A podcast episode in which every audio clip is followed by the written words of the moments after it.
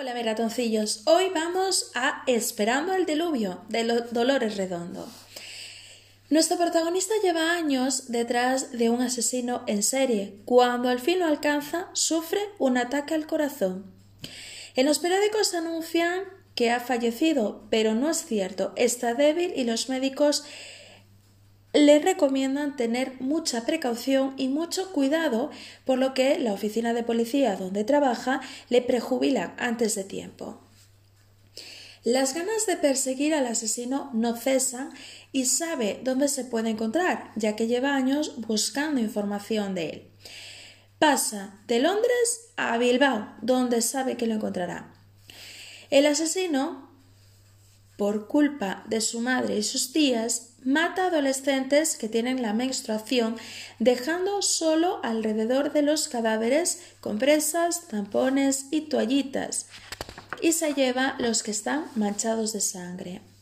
A nuestra policía lo ayuda un Erchancha, que es una policía local de Bilbao. Y cuenta con otra ayuda algo más pequeña, un niño con un problema con una discapacidad, pero muy listo y atento.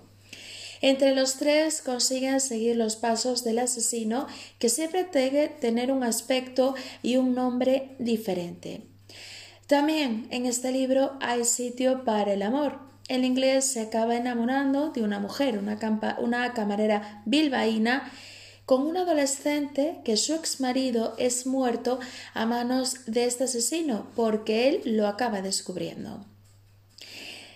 Se llama así el libro, Esperando al Diluvio, porque todo sucede en el año donde Bilbao ha sido inundado debido a un gran diluvio por las fiestas patronales. Voy a terminar con una moraleja, aunque no sea una fábula. Al final, un pequeño corazón puede salvar a uno grande.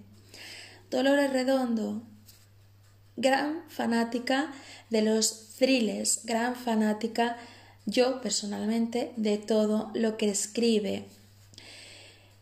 Así que, esperando al diluvio de Dolores Redondo, me ha parecido fascinante. Gracias, ratoncillos. No os quejéis, que os estoy haciendo que duren poco, ¿eh? No os quejéis. Hasta el siguiente libro. Os quiero.